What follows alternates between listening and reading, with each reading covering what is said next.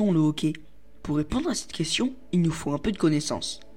Le diaphragme est un muscle qui joue un rôle fondamental dans le corps humain. C'est lui qui nous permet de pomper l'air pour remplir et vider nos poumons.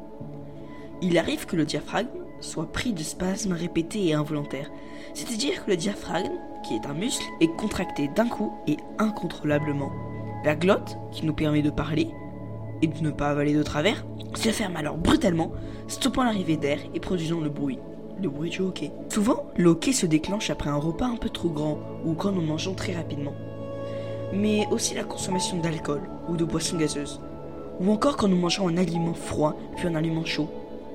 Le diaphragme se situe proche de l'estomac, et ce sont les actions que je viens de citer qui l'irritent, déclenchant le hockey. Le hockey reste un phénomène considéré comme bénin, c'est-à-dire inoffensif, qui ne peut pas faire du mal à notre corps. Certains scientifiques pensent que le hockey ne soit autre que la mémoire gardée par notre corps quand nous étions dans le ventre de notre mère, en train de développer nos poumons. D'autres y voient un réflexe de protection, puisque la glotte se referme, pour protéger notre corps contre les aliments que notre cerveau a, a interprétés comme une menace. Une autre équipe de scientifiques internationales pense que le hockey serait qu'une anomalie liée à notre évolution du cerveau, pour que quand nous étions bébés, on puisse téter notre mère. Le hockey dure rarement plus de 48 heures. Si notre hockey persiste, il faut consulter un médecin, car ça peut être un signe que nous sommes atteints d'une maladie grave.